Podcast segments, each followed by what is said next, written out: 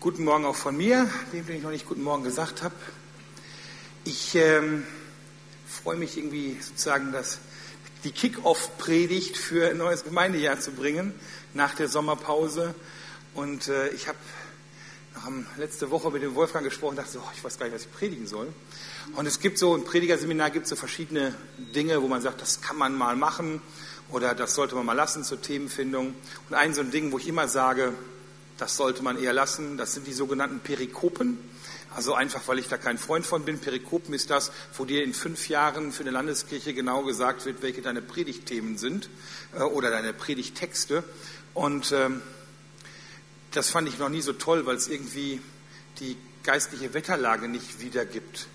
Aber diesmal habe ich durch Zufall so geblättert und wusste noch gar nicht, worüber ich sprechen soll und habe dann gemerkt, so, ich glaube, ich gucke mal in den Predigtext für diesen Sonntag und habe das gelesen und sofort eingeschlagen. Sofort wusste ich, was ich sagen wollte, sollte und ähm, das war wirklich stark. Und deshalb glaube ich, dass Gott auch durch Perikopen sprechen kann, Halleluja.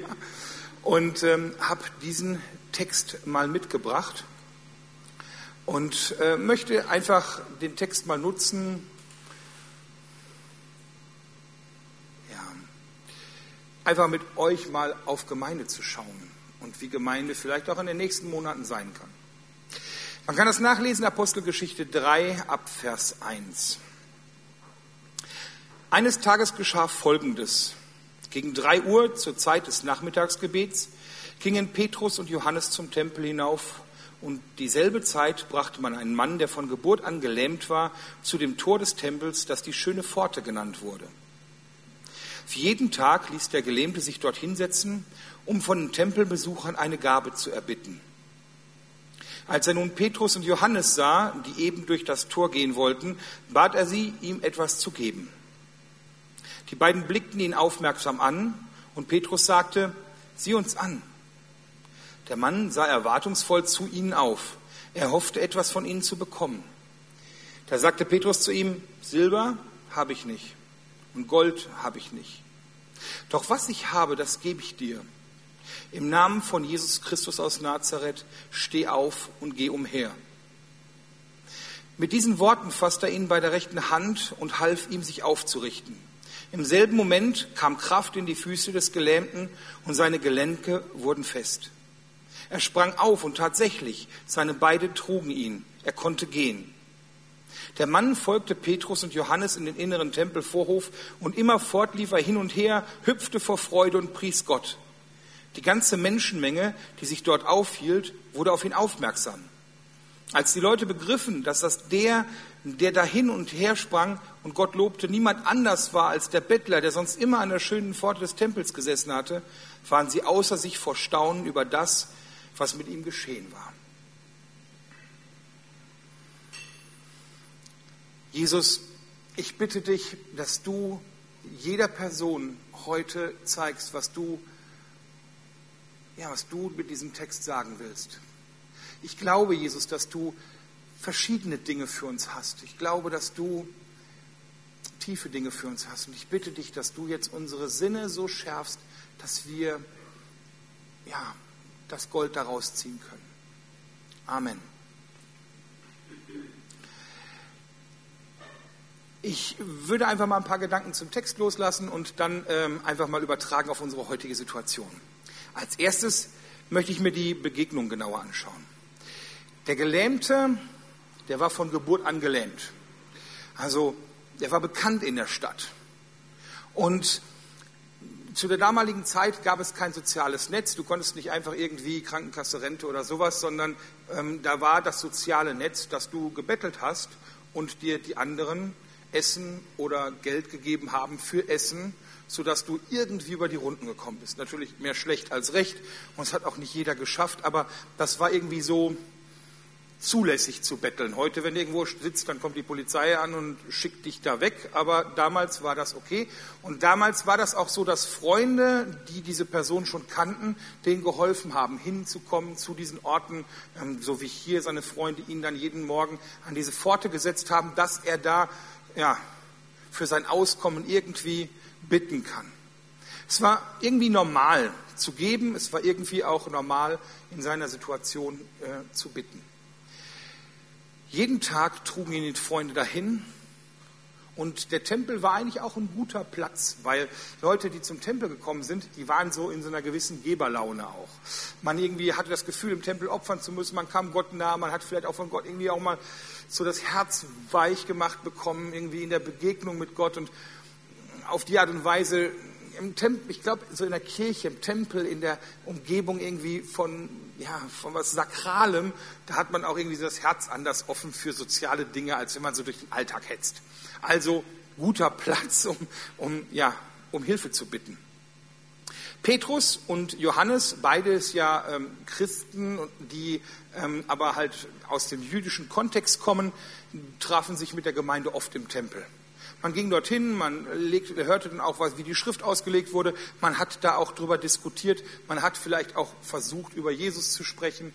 Und man hat, ähm, ja, man, man ist halt oft in den Tempel gegangen. Und sie waren jetzt auch auf dem Weg zum Gebet. Bestimmt kannten die diesen Gelähmten auch, weil der sitzt halt immer da und man geht immer an dem vorbei, Woche für Woche für Woche, vielleicht sogar mehrmals die Woche. Und so auch jetzt. Eigentlich ein Alltagsmoment. Das war jetzt nichts Besonderes, das war eine typische Situation und alles strömt auch in den Tempel rein. Das heißt eigentlich so eine normale, ich gehe gerade in die Kirche Moment. Und es war wie immer. Der Gelähmte bittet wie immer. Sie bleiben stehen und sie schauen ihn an. Und das finde ich spannend, weil das findet Erwähnung in der Bibel. Die ist ja immer sehr kurz geschrieben, stichpunkthaft eigentlich. Und immer dann, wenn so einzelne Sachen irgendwie Feinheiten erwähnt werden, dann ist es wert hinzugucken, warum das erwähnt wird. Weil sonst lässt man ja sehr viele Sachen auch weg.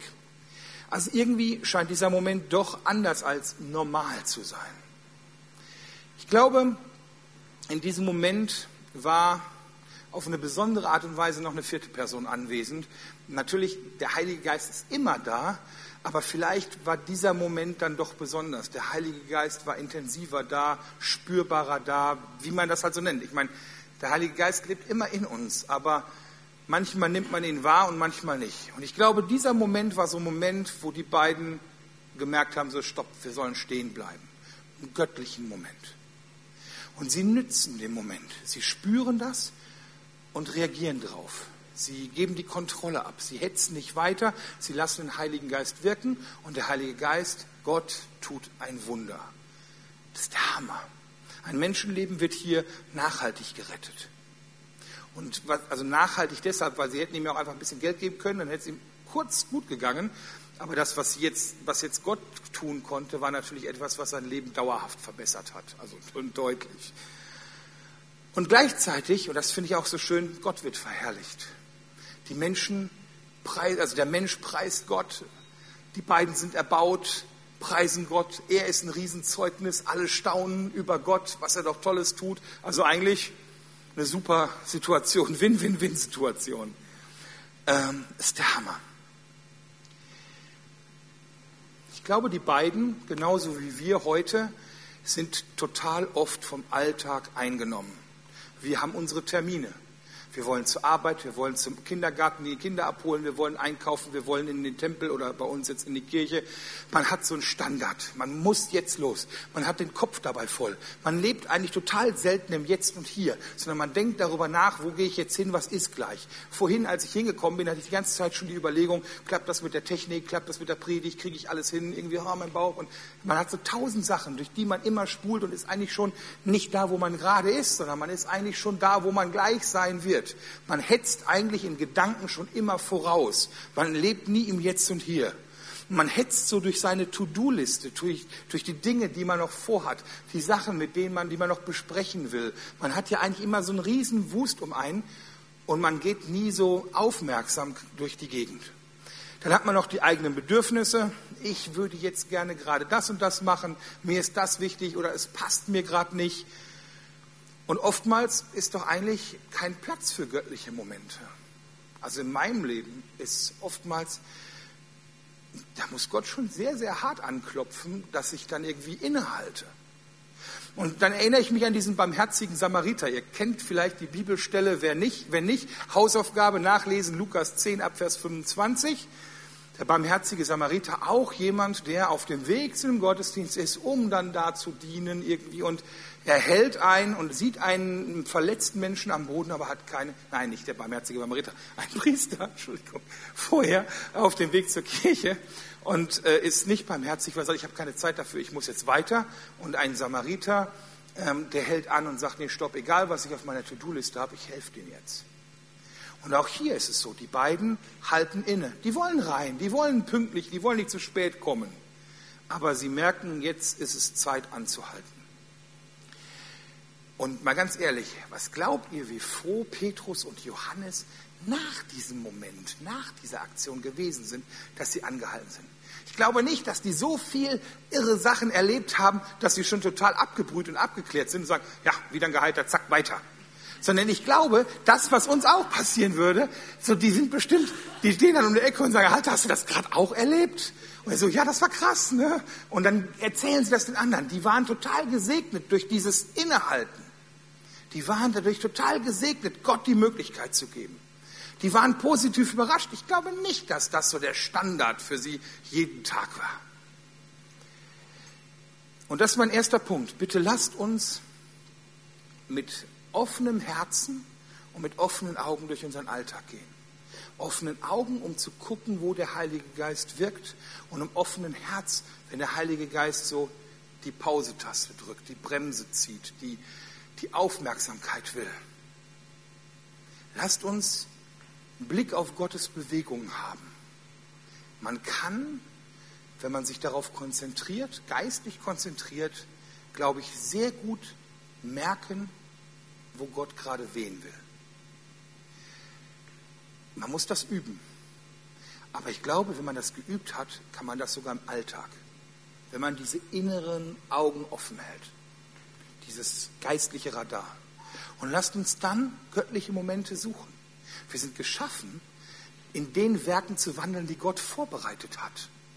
Und das ist ein sehr gutes Beispiel, wie die das machen dafür. Und ich bin mir sicher, dass es uns erbauen wird, nicht nur die Person, die, für die wir ein Segen sind, sondern dass es uns erbaut, dass wir andere damit erbauen durch unser Zeugnis, dass wir Gott die Ehre geben und dass wir damit Menschen wirklich retten und beschenken.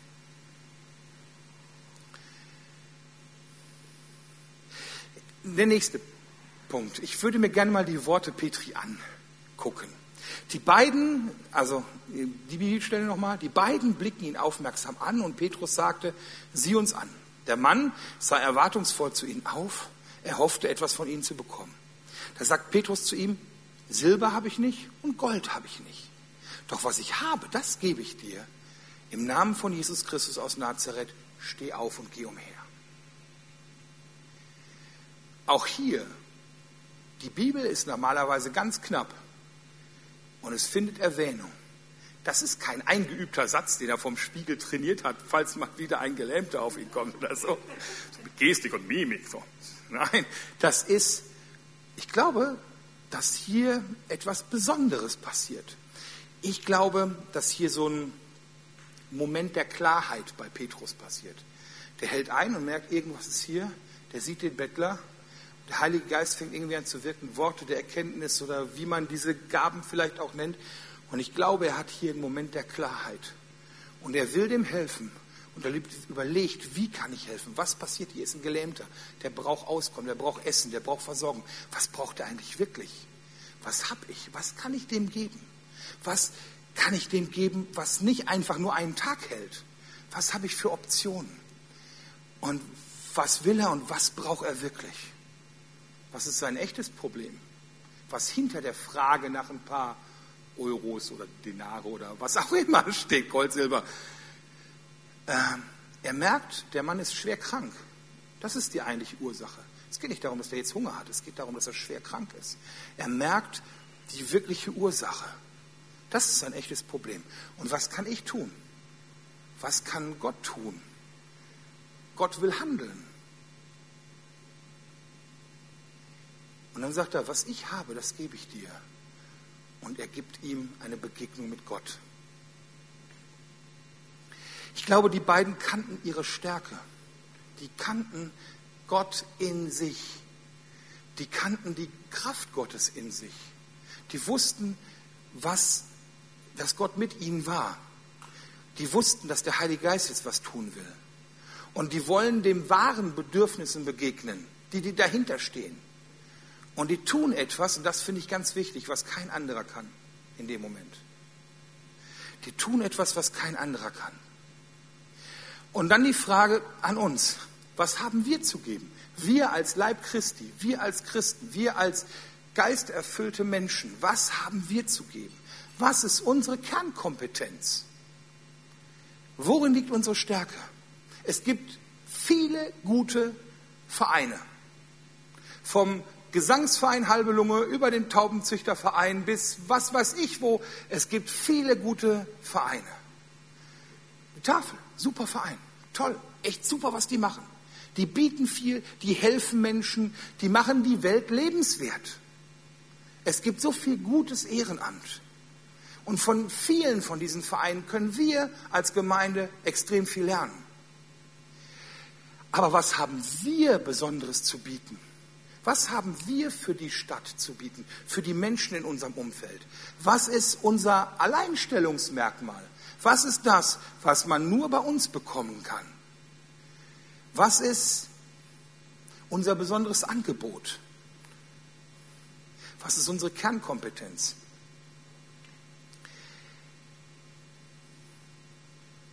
Unser besonderes Angebot ist die Kraft Gottes, die in dir lebt die in uns lebt.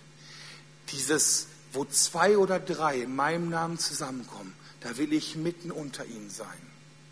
Das ist die Kraft Gottes hier und das ist unser besonderes Angebot. Durch uns, durch dich an diesem Ort, da wo du bist, kann ein Mensch Gott erleben. Und genau das sagt Petrus. Gold, Silber habe ich nicht, Vielleicht hat er auch noch einen Denar gehabt, aber darum geht es nicht. Das, was du wirklich brauchst, ist eine Berührung von Gott. Das ist echte Hilfe, das ist echtes Leben, das kann dich verändern. Und das gebe ich dir. Und auch wenn wir das nicht immer sehen, auch wenn wir das nicht immer sehen können, in unserem Leben oder in der Gemeinde, wenn wir frustriert sind, wenn nichts geschieht, wenn Gebete unerhört werden, wenn Menschen krank bleiben, wenn wir krank werden, wenn, wenn irgendwie das Leid irgendwie dann doch nicht irgendwie abgestellt ist, wenn unsere Kraft so endlos, äh, end, unsere Kraft so endlich scheint. Ich kann das nicht erklären. Und ich bin verzweifelt und ich bin frustriert. Und ich spüre diese Abhängigkeit von Gott. Und manchmal habe ich das Gefühl, diese Abhängigkeit wird nicht gestillt. Aber wenn ich der Bibel glaube, wenn ich dem Wort Gottes glaube, dann können wir einen echten Unterschied machen. Das glauben wir doch, oder? Wir können einen echten Unterschied machen. Und nicht durch eine schöne Location. Ich liebe diesen Ort. Nicht durch gute Musik. Ich liebe unsere Musiker. Äh, nicht durch eine, eine gute Rede oder gute Technik oder gute Veranstaltungen oder Partys oder. Äh, darum geht's nicht. Das ist nett, aber das können auch andere. Das, was uns unterscheidet, ist, dass Gott da anfängt, wo wir aufhören als Menschen. Das heißt, wenn kein Verein mehr helfen kann, dann kann der Leib Christi helfen. Wenn kein Verein mehr die Lösung ist, dann sind wir die Lösung. Und wenn wir unsere Kernkompetenz vergessen, wenn wir vergessen, was Gott Besonderes in uns gelegt hat, dann geben wir dem Gelähmten täglich zu essen. Das ist gut und das ist richtig. Aber es ändert auf Dauer die Situation nicht. Und ich will die Situation ändern. Ich will einen Unterschied machen. Ich will nachhaltig diese Gesellschaft prägen. Und wirklich nachhaltig heißt in Ewigkeit. Und das geht nur mit Gott. Petrus und Johannes stehen hier in dieser Geschichte für uns Christen, für den Leib Christi, für die Gemeinde. Und damit meine ich nicht den Ort, sondern da meine ich die Versammlung von Heiligen. Da meine ich die geisterfüllten Jünger Jesu. Und dann frage ich mich, wofür ist die Gemeinde von Gott gedacht? Wofür ist die Gemeinde gedacht? Als erstes zur Zurüstung. Wir sollen hier fit gemacht werden, wir sollen hier frisch gemacht werden. Dafür gibt er verschiedene Dienste, Lehrer, Evangelisten, Apostel und was auch immer. Und nicht nur die fünf, sondern glaube ich noch viel mehr, damit, Epheser 4, Vers 12, die Heiligen hier zugerüstet werden zum Werk des Dienstes. Dadurch soll der Leib Christi erbaut werden. In der Gemeinde werden wir fit gemacht, um den Dienst Jesu zu tun. Und Jesu hat in diesen ganzen Aspekten gedient. Und wir sollen in diesen ganzen Aspekten dienen. Hier können wir wachsen, hier können wir reif werden, hier können wir auftanken, hier können wir Korrektur empfangen. Aber, und das ist das zweite Aufgabe, und dann wieder rausgehen. Haben wir ja auch in letzter Zeit viel darüber gepredigt. Wieder rausgehen in unserem Umfeld leben, auf der Arbeit leben, in unserem Freundeskreis, im nichtchristlichen Freundeskreis, in unserer Nachbarschaft. So wie Jesus bei den Menschen gelebt hat, der ist auch mal in den Tempel gegangen, ja, aber er ist zu den, zu den, zu den Zöllnern und Prostituierten gegangen. Er ist zu den Sündern und Säufern gegangen. Er ist irgendwie, er ist wirklich in die Stadt gegangen. Er lebte bei den Menschen. Und so ist es auch unsere Aufgabe, nicht in so einem schönen geistlichen Ghetto uns es schön anzustreichen. Und wenn sich hier jemand hin verirrt, dann hat er Glück gehabt. Aber hier ist ein schöner Ort, aber das ist nicht der Ort, an dem Gemeinde zwingend immer die ganze Zeit darauf wartet, bis der Herr wiederkommt. Wir werden nicht herausgenommen aus der Welt, sondern wir werden explizit als Licht in die Welt gesetzt, als Salz in der Suppe. Und jetzt kommt nämlich die dritte Sache, die wir, die unser Auftrag ist, nämlich wir sollen ein Ort der Begegnung mit Gott sein. Wir sollen Mittler sein. Jeder kann, wenn er an Jesus Christus glaubt, direkt zu Gott. Jeder kann direkt einfach so zu Gott gehen. Nichtsdestotrotz gibt es Menschen, die das nicht einfach können, weil sie diesen Glaubensschritt noch nicht gewagt haben. Die brauchen noch einen Mittler, die brauchen jemanden, der sie an die Hand nimmt, der sie ins Gebet führt, der sie in die Gegenwart Gottes führt. Und dann können die einfach mal als Zuschauer sehen und sagen, wow, das will ich auch, darauf will ich mein Leben bauen. Ähm, die Leute können durch dich, durch uns Gott erleben. Einfach mal sehen, dass es diesen Gott gibt, dass er wirkt, dass er gut ist und dass er auch sie liebt. Und was ich mir immer mehr wünsche, dass Gott, dass Gemeinde auch ein Ort ist, wo sich Gott wirklich austoben darf. Dass hier Reich Gottes ist, dass es der Ort ist, wo sein Wille wirklich geschieht. Und ich glaube, in vielen Bereichen ist das schon so. Ich glaube aber, wenn wir mal ganz ehrlich sind, es wäre mutig zu behaupten, dass eine Gemeinde und unsere Gemeinde schon ein Ort ist, wo immer zu 100 Prozent Gott alles tun darf, was er will. Weil es gibt in jedem von uns doch Bereiche, wo man sagt so, ah, ah da müssen wir nochmal drüber reden oder ah, da hm, weiß ich nicht oder so. Und es gibt, ah, und jetzt ist mein Programm mir gerade wichtig oder jetzt, naja, heute nicht oder irgendwo so richtig austoben darf er sich hier noch nicht, oder? Also es wäre schön, aber ganz ehrlich, irgendwie, es ist ausbaufähig. Wir dürfen nie vergessen, dass unsere Antworten sind von einer anderen Qualität. Unser Angebot ist göttlich. Und ich glaube, dass die Remscheid, ähm, die Jesus Freaks Remscheid und natürlich auch die ganzen anderen wiedergeborenen Geschwister in dieser Stadt braucht. Also wenn ich von Alleinstellungsmerkmal spreche, dann meine ich den Leib Christi in Remscheid und nicht die Jesus Freaks. Wir sind nichts Besonderes. Wir sind ein Teil des Leibes Christi, aber doch, wir sind was Besonderes als dieser Mosaikstein, der so bunt ist. Remscheid braucht dieses göttliche Alleinstellungsmerkmal, weil sonst geht alles in den Arsch. Und ich wünsche mir, dass Menschen, wenn sie hier reinkommen, Gott erleben. Ich wünsche mir, dass die Gegenwart Gottes hier irgendwann so stark ist, dass Menschen vielleicht schon an der Eingangstür frei werden. Dass Menschen gerettet werden nur durch das hier reinkommen. Ich wünsche mir, dass Menschen durch uns in unserem Alltag Gott erleben. Dass Leute sagen, boah, hier ist ein Unterschied und ich weiß nicht, was das ist, aber erklär es mir. Ich wünsche mir, dass Menschen durch uns näher an Gott rankommen, selbst wenn sie nicht um die Frage nach dem, was ist an dir anders, fragen. Aber dass einfach ihr Leben geheiligt wird dadurch, dass wir bei ihnen sind. Das wünsche ich mir. Und wir sind, ey, wir sind eine super Gemeinde.